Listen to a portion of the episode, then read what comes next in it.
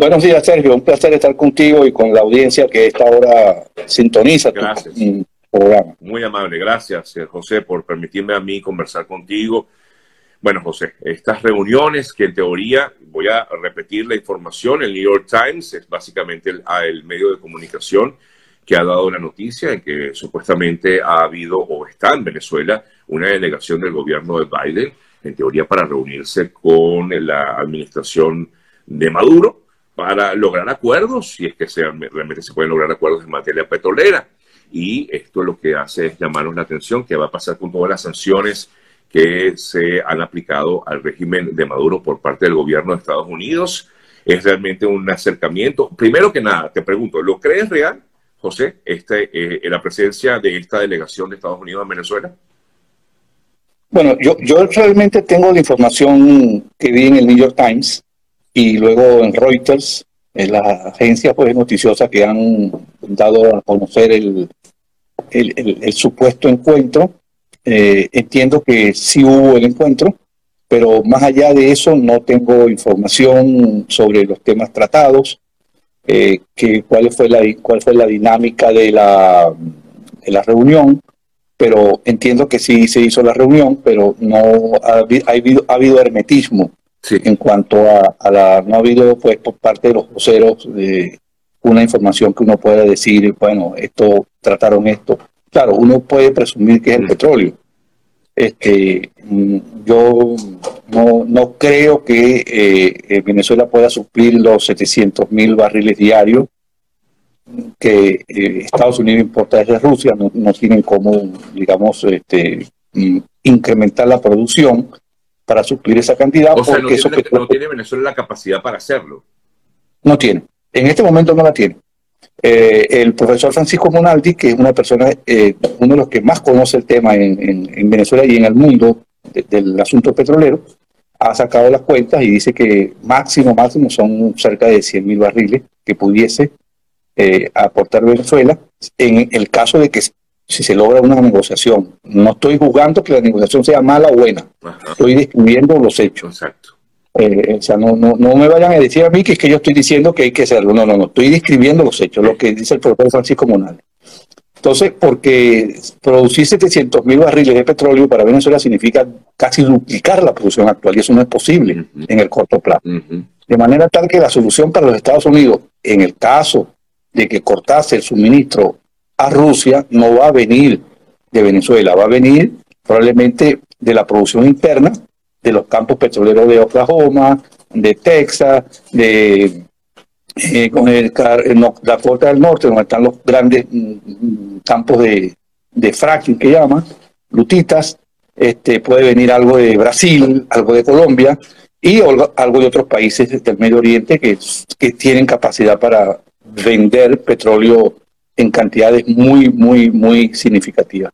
Eso es, eso es lo que yo te puedo decir del tema. ahora, ahora, de llegar a concretarse o a oficializarse esta conversación, ¿qué implicaría? A ver, desde el punto de vista político, José, ¿qué implicaría? Porque el hecho de que eh, Estados Unidos se acerque a Venezuela de esta manera, supuestamente como para, y que es lo que informan, o por lo menos lo que algunos analistas piensan, para debilitar al, al régimen ruso ¿Es así? ¿Lo ves así? ¿Es factible que pueda debilitar al régimen ruso con una conversación entre Estados Unidos y el régimen de Nicolás Maduro, sancionado por el propio gobierno de Estados Unidos?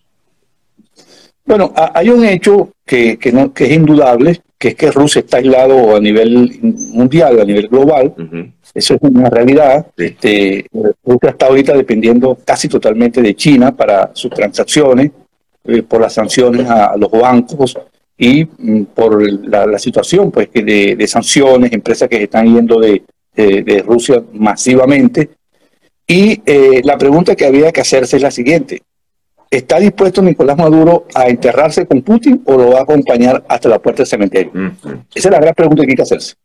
O sea, Maduro está dispuesto a sacrificar a Venezuela en, en el altar de Rusia o, o, le va a decir un momento, hasta aquí yo te acompaño, este, nosotros no vamos a participar de esta aventura. Hasta ahora, hasta ahora lo que ha dicho Maduro es que él va a seguir con Rusia. Sí.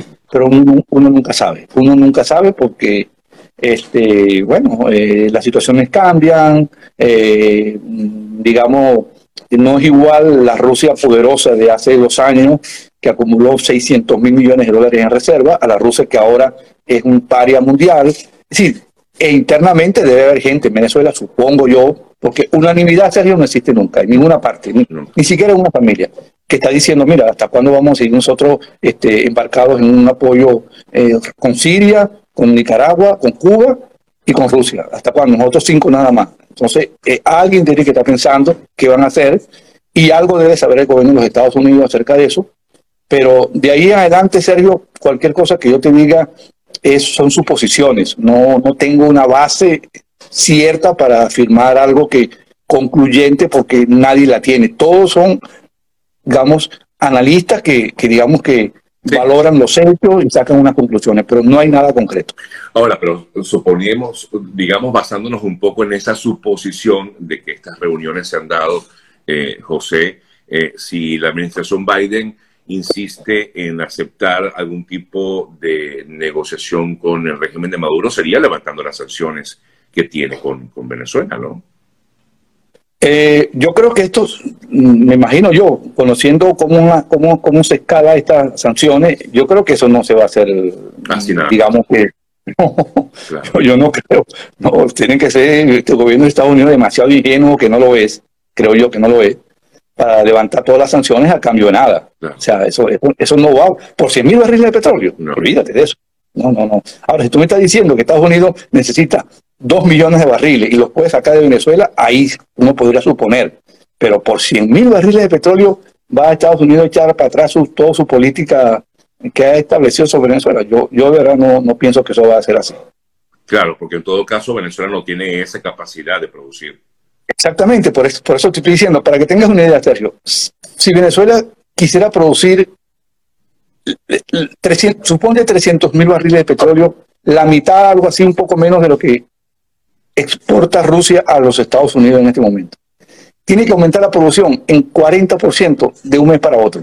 Eso no es posible, físicamente no es posible. Tiene que taladrar pozos, tiene que activar bombas, tiene que mejorar eh, un conjunto de facilidades tecnológicas que no es posible hacerlo en este momento. No hay plata para eso. Eh, mira, para producir 100 mil barriles de petróleo adicional hay que invertir 2 mil millones de dólares.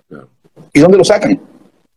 Pues los rusos están dedicados a su guerra. Sí que están con la plata congelada en el mundo. Los iraníes están tratando, quien sí puede producir es Irán. Irán sí lo puede producir porque se está negociando Estados Unidos un acuerdo para desescalar con Irán. Irán sí puede poner dos millones y medio o un millón de barriles de petróleo en el, en el, en el mercado mundial, de lo cual Estados Unidos puede agarrar 500 o 600 mil barriles sin, sin ningún problema. El problema puede venir por Irán, no por Venezuela. Olvídate de eso, Sergio. Y, quizás yo aquí especulando, eh, eh, José, no sería factible más bien que el gobierno de Estados Unidos busca a Venezuela para mediar justamente con Irán para poder obtener ese petróleo que necesita, porque también recordamos que el gobierno de Estados Unidos tiene sus sanciones, ha impuesto sanciones al gobierno de Irán. No, no, no, porque Estados Unidos está negociando directamente con, con Irán y el acuerdo nuclear, entonces no va a usar Venezuela, que, que, que, es un país que produce 500 mil barriles de petróleo, 600 mil, que no juega en el mercado mundial del petróleo. Eso era antes. Venezuela tenía 3 millones y, lo, consultaban. Nadie consulta a Venezuela para... En la OP Venezuela va a levantar la mano, o sea, no... Olvídate de eso. Estados Unidos trata directamente con Irán y con la Unión Europea ese tema, porque son sanciones globales. No, no, no, olvídate de eso. Maduro no cuenta en este, en este, en este tablero geopolítico. Mm. No, no, no cuenta, no cuenta para nada. ¿Y entonces por qué el acercamiento que existiría en todo caso? Esa es una buena pregunta que no te puedo responder en este momento. Yo entiendo, entiendo, entiendo que eh, fue el gobierno, el gobierno de Maduro, o sea, fue Maduro quien solicitó la reunión y este, puede haber por allí eh, una u otra compañía petrolera en particular o un grupo de compañías petroleras que tengan interés. Específicamente algunas compañías. Porque recuérdate que la ExxonMobil eh, salió de Venezuela, ConocoPhillips salió de Venezuela y ellos tienen su propio, eh, ellos tienen, sobre todo ConocoPhillips tiene un juicio muy importante contra la República de Venezuela, pues casi 10 mil millones de dólares, que está ahorita en el Banco Mundial, en la Corte del Banco Mundial, este, o en la instancia del Banco Mundial, y eso se está tratando, pero puede haber una que otra compañía que esté interesada. Acuérdate que yo, me imagino cuál es porque sé cuáles son las que quedan todavía en Venezuela, pues me imagino. Sí, sí. Y la negociación allí sería para favorecerse a esa, esa compañía. Bueno, sí, porque en lo que es la verdad también, Sergio, lo que es verdad es que esa, a esa compañía le deben mucho dinero. Eh, esa compañía este, está, está, trabajando a pérdida y no se ha ido, bueno, yo no sé por qué no se ha ido de Venezuela, este, se, ha, se, ha, mantenido. Este, esos, esos son empresas que trabajan, Sergio, para largo plazo. Ellos, ellos saben que, que los gobiernos cambian, que de un día para otro, o tardan más, pero son compañías que tienen más de casi 100 años en el mercado y, saben lidiar, han, han, lidiado con los países del Medio Oriente, con los países africanos que son muy inestables y saben esperar. Tienen, su, tienen dosis de paciencia para esperar y eso es lo que han hecho en Venezuela. Eso es lo que han hecho en Venezuela, pero la realidad es que esa compañía que estamos hablando tiene, eh, no le pagan, como tampoco le pagan a otra, entonces quiere recuperar su, su, el capital que invirtió allí y entonces están eso es parte de la negociación. Y yo lo entiendo. No estoy diciendo que estoy de acuerdo. Yo lo entiendo. Sí. Lo entiendo porque cuando tú le presentas el balance a los accionistas y dice, bueno, miren, en Venezuela tengo enterrado 5 mil millones de dólares, no lo voy a recuperar, me voy, me quedo, ¿qué hago? Entonces, algunos se ponen impacientes y dicen, no, no, no, yo cierro las operaciones allí y se acabó. Después cobramos eso, vamos a un juicio. Entonces, cuando van al juicio, ¿y, qué le, y qué, qué le vamos a demandar a Venezuela? ¿Cuáles son los activos afuera que tiene que tú puedes cobrar? Ninguno, entonces me quedo. Claro. esperar. Entonces, eso es la lógica de esto. Esto es la lógica de esto. Ahora, y mientras tanto, en estos momentos en, Venezuela, eh, José, vemos como ahora mm, la gente, no, digamos, el ciudadano común no va a poder tener acceso a esta eh, gasolina subsidiada, sino que ahora tiene que tener ir directamente a estas estaciones de servicio que venden la gasolina en dólares eh, se da justo en el momento además en el que se aumenta un incremento del salario mínimo hace unos días en, Venezuela. O sea que en síntesis el, el, tema pues sigue siendo también delicado para los venezolanos, para los propios ciudadanos venezolanos. Sergio, el, el, el, régimen de Maduro hizo algo que mucha gente pensó que no se podía hacer que fue aumentar brutalmente el precio de la gasolina. Brutalmente. Aquella política que, se, que comenzó Carlos Andrés Pérez de un mediecito, que eso eran centavos de dólares, para, para, para quitar esa aberración que era el subsidio de la gasolina, bueno, Maduro lo sacó, lo sacó de un solo golpe, a punta de represión, porque eso fue la verdad. Cuando, cuando vio que el movimiento popular estaba, estaba a la baja por la represión por todo, implantó ese, ese, este, este precio de la gasolina internacional. Y obviamente que eh, se han venido moviendo a la eliminación gradual del subsidio. Bueno, y, tardó muchísimo para hacer esto, porque eso se le dijo, y se lo, los especialistas se lo, comentaban, que eso era un desaguadero, una fuente de corrupción fenomenal, el tráfico de gasolina hacia Colombia y hacia otras partes, porque era demasiado barato. Bueno, para que tengas una idea, Sergio, una gandola cargada de gasolina, el tanque de la gandola, digamos el, depósito de la gandola cargado de gasolina, con unos 5 mil, 6 mil o 7 mil litros, costaba 200 dólares. Una aberración, absolutamente. Entonces, eso pasaba a Colombia y en Colombia el litro de gasolina cuesta un dólar y medio, muy, más cara que en Estados Unidos. De manera tal que esto fue de gran negocio, Maduro lo eliminó totalmente, bueno, y le dio un golpe muy duro al venezolano. Y las bombas que están subsidiadas son una fuente de corrupción muy grande. Porque ¿cómo opera esto? Las, las, estaciones de gasolina se las están dando a guardias nacionales, a un sector de la Guardia Nacional, a un sector del ejército, de los componentes, para que se rebusquen. Entonces, ¿qué es lo que hacen ellos? Bueno, tienen a, unos, unos, muchachos allí, unos soldados, unos, a unos, este, dando unos tickets y cada ticket cuesta 10 dólares. Entonces, con los tickets de dólares te mandan para una bomba donde tenga menos cola y eso tu de gasolina es subsidiada, pero yo me quedo con los 10 dólares. Entonces, ese es el negocio. El, donde hay precios subsidiados y hay los precios, hay, la corrupción. Así usted ponga allí a la madre Teresa de Calcuta, la ponga a administrar la bomba, la madre Teresa de Calcuta se puede corromper. Entonces, eso es el mecanismo, serio. Ese es el mecanismo porque uno conoce gente. Nosotros hicimos un estudio de esto. Fuimos a unas bombas lo mandamos a hacer pues con, uno, este, con una persona eh, para preguntar y eran 10 dólares. Ese es el negocio que hay ahorita. El negocio que hay ahorita, agarran a uno, pero florece en medio de, estos controles. O sea que esto se debería acabar. Bueno, va en, en, vías a acabarse completamente. Va a acabarse. Ahora, el problema es el siguiente, Sergio. ¿Cómo paga un ciudadano que gana? Eh, o sea, vamos a, vamos a poner la cosa en referencia. Vamos a hablar con números, con cifras, para que nos ubiquemos. En Venezuela hay 4.300.000 personas pensionadas del Seguro Social, que la mayoría no tiene carro. ¿verdad? La mayoría no tiene carro. Y tenían antes su carrito, tal vez ya está desvencijado, pero... Y hay 700.000 eh, empleados públicos, porque no sé si tú sabías que la nómina de empleados públicos se redujo en Venezuela. Hay 300.000 empleados públicos menos en este momento que lo que había hace cinco años. Porque la gente renunció a los trabajos. Para trabajar por dos dólares no, no trabaja. Se pone a vender cosas por, por Instagram o por cualquier otra red y, vive mejor. Entonces, ese, ese 5 millones y tanto de personas no puede pagar la gasolina a ese precio. No puede. No puede pagarla. ¿Quiénes pueden pagarla? Bueno, la puede pagar una fracción de venezolanos que tiene carro, que recibe dólares y que este y además tiene algunas remesas, recibe remesas. Las remesas están ahora unos cerca de 3 mil millones de dólares anuales otra vez, se está incrementando porque la situación mundial mejoró, está mejorando Colombia, está mejorando Estados Unidos, está mejorando España, donde están los venezolanos que están mandando remesas. Esos son los que pueden pagar. Y el transporte colectivo sí tiene el subsidio del, del diésel, pues tienen subsidio, pero el subsidio es, es con unas colas monumentales. Entonces, entonces, hay este problema allí y, vamos con el salario. Entonces, ¿qué es lo que está pasando con el salario? El salario está pasando lo siguiente. En el plan que hizo el gobierno, que lo diseñó el señor Patricio Rivera, que fue ministro de Hacienda de Rafael Correa, porque ni siquiera el plan lo hicieron los venezolanos, sino lo hizo Patricio Rivera, y llama el plan Rivera. Ellos dijeron lo siguiente, mira, para contener la inflación tenemos que hacer tres cosas.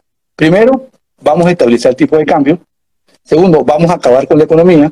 ¿Cómo acabamos con la economía? Bueno, diciéndole a los bancos, ustedes no pueden prestar. Entonces le pusieron a los bancos un encaje de 100%, que significa que si el banco capta 100, 100 bolívares en depósito, no lo puede prestar. Entonces le quitaron a la banca la posibilidad de prestar y por eso es que no hay financiamiento de la economía. Y la tercera medida que hicieron fue vamos a comprimir el salario, no vamos a aumentar los salarios. Este fue el plan. Claro, llega un momento en que la economía necesita demanda, necesita salarios decentes, porque hay quien compra los productos, quién los compra. Lo va a seguir comprando el 25% que, que compren los bodegones de, la población total, eso es insuficiente. Entonces, en estas condiciones es que viene este aumento salarial. Y lo, lo, lo establecieron en 28 dólares, 29 dólares para ser mm, redondo, ¿no? Entonces, le ponen el eufemismo que si medio petro, que es un cuarto de petro, que si... No, estos son 29 dólares. Ahora, hoy el Observatorio Venezolano de Finanzas eh, publica la cifra de inflación y de la canasta alimentaria. Bueno, y con ese salario nuevo, el ciudadano venezolano puede comprar apenas 8% del valor de, de la canasta alimentaria. Increíble. Bueno, 28, o sea, porque la política es esa.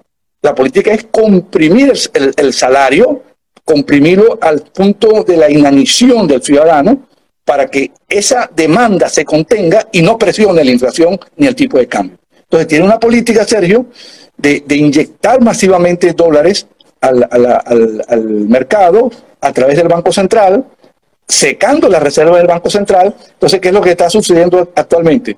Bueno, que un, kilo de queso importado de Dinamarca es más barato que un kilo de queso producido en Venezuela. Porque el, dólar se ha estabilizado tanto. Te lo, pongo te lo pongo de esta manera. Tú tienes un producto A y un producto B. El producto A es hecho en Venezuela. Y la inflación en Venezuela es 400% al año. Y el producto B es hecho en Dinamarca, el queso, por ejemplo. Y es una inflación de 5%. Evidentemente, cuando ese producto llega a Venezuela y está en el anaquel, el producto de Dinamarca va a ser más barato porque él trae una inflación de 5%, mientras que el venezolano tiene una inflación de 400%. Entonces, el producto importado desplaza al venezolano. Entonces, ¿qué es lo que está pasando, Sergio? Bueno, que la industria está desapareciendo. ¿Qué es lo que hay? Bodegones, ¿qué es lo que se inaugura? Bodegones, venta, comercio, importar carros importados, pero no hay una nueva línea de producción de alimentos. No hay una, no hay una nueva hectárea sembrada. No vale la pena. Porque si la puedo traer, la puedo traer importada y el banco me está dando los, dólares barato, ¿para qué me voy a poner a producir? Importo una economía de puerto. Esa es la política económica. Ay, bueno, José, aquí te preguntan, ¿quién te puede creer cuando quieres pactar con Maduro? ¿Es así? Bueno, yo creo que ya expliqué, ya expliqué lo que, lo que es, pues no, no voy a... No, bueno. O sea, ¿cuál pacto con Maduro? Si, si, yo, yo estoy exiliado por Maduro. Sí. Eh, me imagino que tiene que ver por la posición que ha asumido quizás eh, eh, Capriles, ¿no? En relación con el tema de primera justicia. Me imagino que por ahí va la, pregunta. pero bueno, ¿cuánto, cuánto, ¿con cuánto se llena hoy día? Pregunta, eso sí no lo sé, la verdad. ¿Con cuánto puede llenarse hoy día un tanque de gasolina de un vehículo, José? 30 40 dólares, más o menos. 30. 30, 40 dólares. Dependiendo entre 30 y 40 dólares, más o menos. Sí. Bueno, José, gracias por tu tiempo. Gracias, José Guerra. Bueno, Sergio, gracias a ti, un fuerte abrazo, que estés muy bien donde estés y seguimos adelante, compañero. Igual, hermano, igual, gracias, gracias por el contacto. Fuerte Hasta luego.